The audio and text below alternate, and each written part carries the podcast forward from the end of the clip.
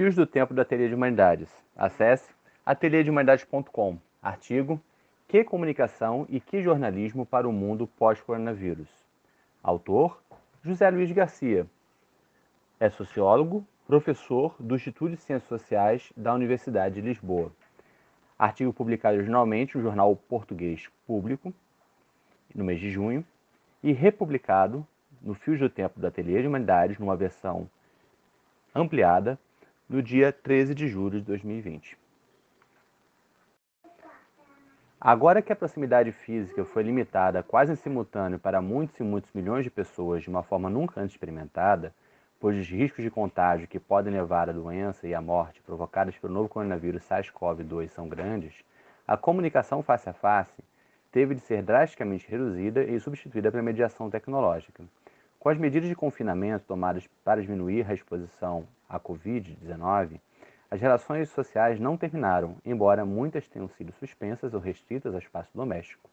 Do mesmo modo, os processos de comunicação não terminaram. Muitos foram interrompidos, outros substituídos pela mediação tecnológica. Tendo-se alterado as relações sociais, alteraram-se os processos de comunicação. Uma vez alterados esses processos, alteraram-se também as relações sociais. Tornou-se assim uma evidência a relação intrínseca entre comunicação e sociedade. Ficou corroborado que a comunicação é consubstancial à criação do eu humano, das relações sociais e da vida social, e não um recurso, um meio para qualquer objetivo.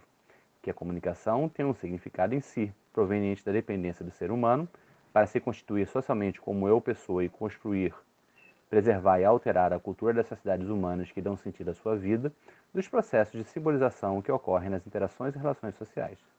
Surge claro da situação social excepcional de pandemia global que o tipo de comunicação mediada por tecnologias de transmissão à distância, tais como o telefone, a internet, os chamados mídias sociais, os aparelhos através dos quais é possível trocar mensagens, fotos, sons e vídeos, pode ser adequado para certas formas de sociabilidade e para a realização de várias atividades laborais, informativas, culturais, desportivas, de ensino e outras passíveis de transpor o espaço. Para não aumentar as possibilidades de contágio que decorrem da proximidade física e podem levar à doença e à morte, foram e têm vindo a ser evitados inúmeros processos comunicativos em copresença, surgindo a mediação tecnológica como meio de comunicação ajustado às circunstâncias.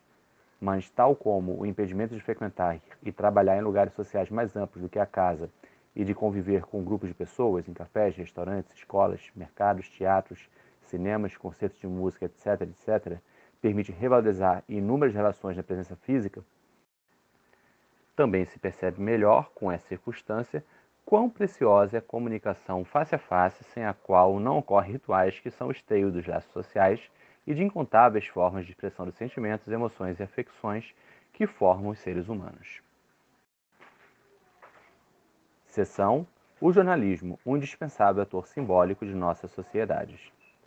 Compreende-se também melhor, numa conjuntura em que o temor de todos da doença e da morte é um quadro fértil para a propagação de notícias falsas e para a desinformação, a necessidade e relevância da intermediação jornalística rigorosa e das suas normas e valores profissionais para coletar informação pertinente, para a tratar de modo escrupuloso e a disponibilizar ao grande público, que é o conjunto da sociedade.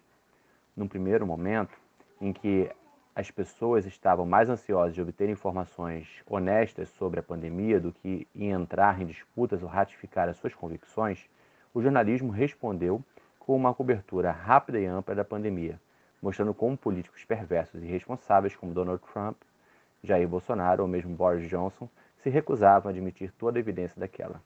Numa segunda fase, o jornalismo converteu-se em intermediário insubstituível para desmontar o caudal de notícias falsas, espalhadas nos ditos mídias sociais e em conteúdos gerados por utilizadores ou agentes de desinformação a operar na internet, sob a origem do novo coronavírus SARS-CoV-2. Por exemplo, entre aspas, é uma arma biológica desenvolvida pela China no Instituto de Tecnologia de Wuhan, fecha aspas.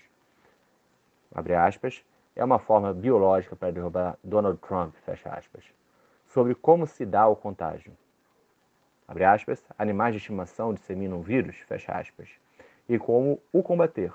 Abre aspas, chás de ervanárias matam o coronavírus, fecha aspas. A importância do jornalismo, a compreensão da sua necessidade despontou porque, mesmo no mais pavoroso martírio, a experiência social, A experiência plural e mediada por forças da política, economia, ciência, tecnologia, medicina, cultura e que envolve indivíduos, grupos e instituições, não deixa de gerar formas de consciência humana através da ação simbólica. Porque é necessário dizer aos outros seres humanos o que eles talvez desconheçam. É fundamental uma compreensão aceitável do que significa uma pandemia. É preciso dar-lhe uma denominação. É requerido ir avaliando o que se está a passar. É decisivo ter uma atitude. O jornalismo, como tem vindo a ser patente nos contextos políticos com liberdade de expressão, tem sido mais destacado interveniente dos circuitos de produção cultural em termos de coleta de informação, tratamento, disseminação, comentário e organização dos debates relativamente às circunstâncias vividas da calamidade causada pelo, pela Covid-19 no quadro das várias instituições culturais da sociedade de que os mídias são parte integrante. Ainda que sob as condições da competição no mercado dos mídias, que leva à tentação pela dramatização, agendamento monotemático, uso de metáforas duvidosas ou busca da atenção frente às compactas redes de troca comunicacional e cultural que povoam a internet, o jornalismo nessa situação tem evidenciado aquilo que um grande formador de jornalistas, o norte-americano James Carey, disse magistralmente dele em The Problem of Journalism History, é, ver James Carey, A Critical Reader, Universidade de Minnesota, é, Press, 1997. Data original, 1974. A saber, que é uma forma social particular de aprender o mundo, uma forma cultural de organização da experiência social, uma forma de imaginar o mundo. O jornalismo é, para lembrar suas palavras, abre aspas, um trabalho criativo e imaginativo, uma estratégia simbólica. O jornalismo Avalie situações, nomeie os seus elementos e nomeie-os de uma maneira que contenha uma atitude em relação a eles. O jornalismo fornece o que Kenneth Burke chama de estratégias para situações. Estratégias para selecionar inimigos e aliados, socializar perdas, afastar o mal para purificação, propiciação e desacralização, consolo e vingança, admoestação e exortação, mandados e instruções implícitas de um tipo ou de outro. Fecha aspas, Jimmy Carey. Como irrompe com nitidez nesses dias marcados pela pandemia, o jornalismo é parte da cultura das sociedades e, simultaneamente, uma instituição produtora de cultura, uma entidade produtora de uma cultura específica, cuja formação e trajetória tem acompanhado a formação do mundo moderno. O surgimento de, da reprodutibilidade técnica e das várias tecnologias de informação e comunicação, a formação dos Estados-nação, o crescimento urbano, a industrialização, as transformações radicais nos transportes, a formação dos mercados nacionais e mundial. O jornalismo é o primeiro grande produtor de cultura que foi conduzido a transformar em um hábito literário por força da industrialização e do alagamento do mercado.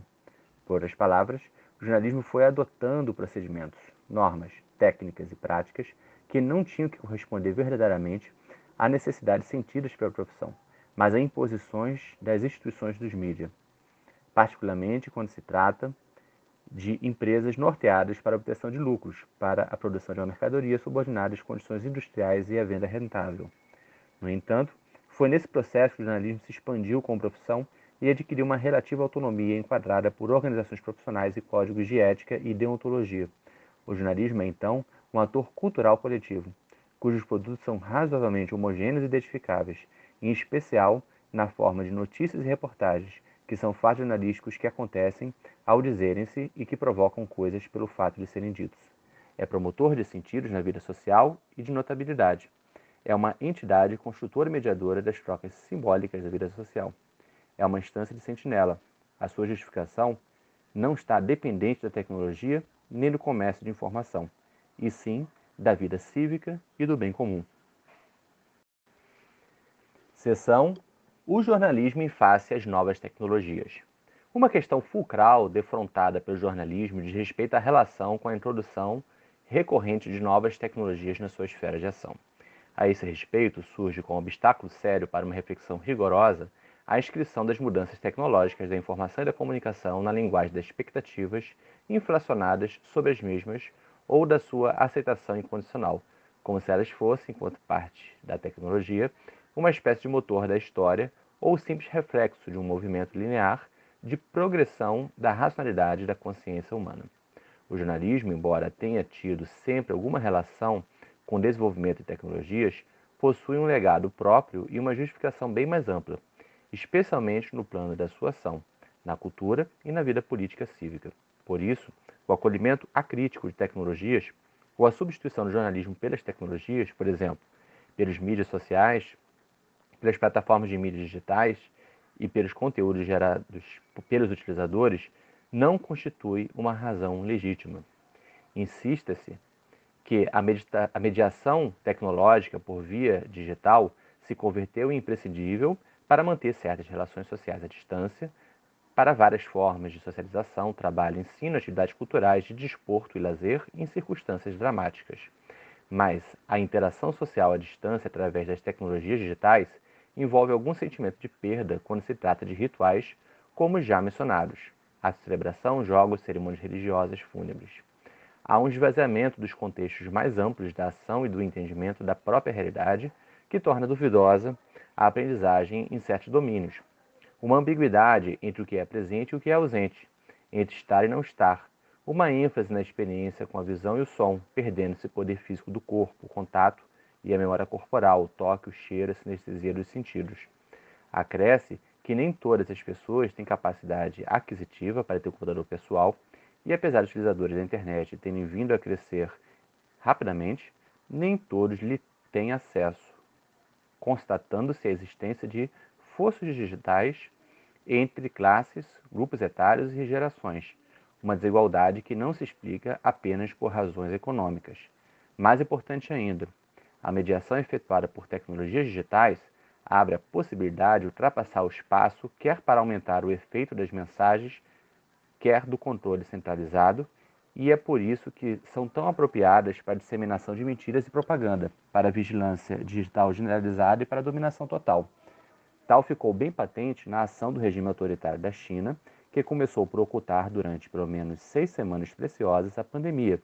Prendeu quem a divulgou, expulsou depois correspondentes de jornais americanos e impôs finalmente a vigilância total da sociedade através de um complexo organizado de dispositivos tecnológicos envolvendo câmaras nas praças, ruas e estações de comboios, troca de dados entre fornecedores da internet, os smartphones e as polícias.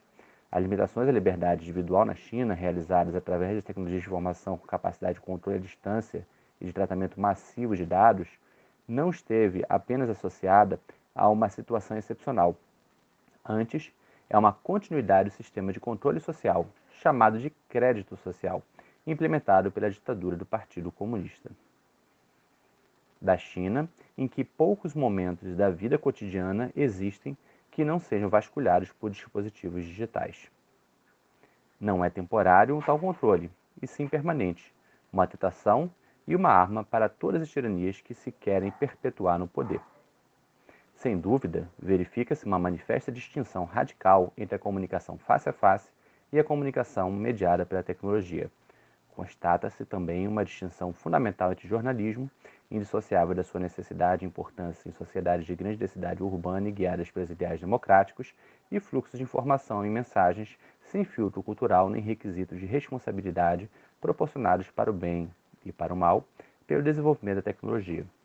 Na situação de exceção em que uma grande parte da humanidade está colocada para salvar o maior número de vidas humanas possível, há todo um novo grande quadro experimental entre a comunicação face a face, a mediação tecnológica e o jornalismo. Seção interrogando os fins da comunicação no contexto pós-pandemia. Voltar a colocar os fins que devem nortear os processos de comunicação os postos em movimento por todos os meios tecnológicos de informação e comunicação, pelos mídias e pelo jornalismo, por serem todos âmbitos que integram a esfera da comunicação, é por isso a única postura responsável nessas circunstâncias sociais críticas e também, importa notar, no quadro de grande acelerada transformação e da vaga de mudanças contínuas que se tem sucedido nos mídias. Isso porque, como se sustentou anteriormente, a comunicação não é um instrumento para um qualquer fim, Antes, é substantiva a criação do eu humano, das relações sociais e da sociedade. Por sua vez, a informação pública rigorosa é um direito que permite a todos os cidadãos de uma sociedade ser parte ativa da vida coletiva, influenciando ou participando da decisão política e é ainda um imperativo social que resulta da convivência em sociedade. A confusão neste campo, que acontece com a redução corrente da comunicação ao entendimento meramente utilitário, que é considera mercadoria para o lucro ou arma para o domínio social e político, tem consequências desastrosas para o mundo social e é um obstáculo sério à investigação das ciências sociais. Eis então que um acontecimento da magnitude da pandemia causada pelo novo coronavírus está a implicar um largo espectro de experiências e possibilidades cuja amplitude, combinações, assimilação na consciência e desfecho não é possível sequer esboçar, nem seria tarefa das ciências sociais avançar com profecias. Quais as tendências elencadas anteriormente se irão agudizar? Que novas combinatórias nascerão entre aquelas três formas de comunicação? Quais tendências de comunicação postas em movimento no enfrentamento da pandemia se virão a afirmar no futuro? Quais serão interrompidas? Quais irão prosseguir de uma forma ou de outra? Os jornais em papel irão tender ainda mais para o declínio? O jornalismo digital sairá reforçado? O jornalismo será reconhecido como uma instância cultural relevante? Haverá uma tal ênfase nos contatos à distância que será perder um sentido crítico sobre seus efeitos mais perniciosos? Eis interrogações que, por hora, são apenas isso mesmo, interrogações para um devir em aberto. Muitas outras perguntas são passíveis de serem elaboradas e as respostas só serão conhecidas depois do desenlace, não apenas dessa pandemia, mas, importa sublinhar, do debate cultural e das lutas sociais e políticas que estão já a ocorrer subterraneamente e irão instalar após essa crise com origem no novo coronavírus SARS-CoV-2. Num tempo em que o entusiasmo das tecnologias de informação e das chamadas redes sociais levou a negligenciar a importância dos rituais em co-presença e do jornalismo, seria um efeito venturoso desta crise se viermos a perceber a importância substantiva da comunicação, em especial da comunicação face a face do jornalismo rigoroso.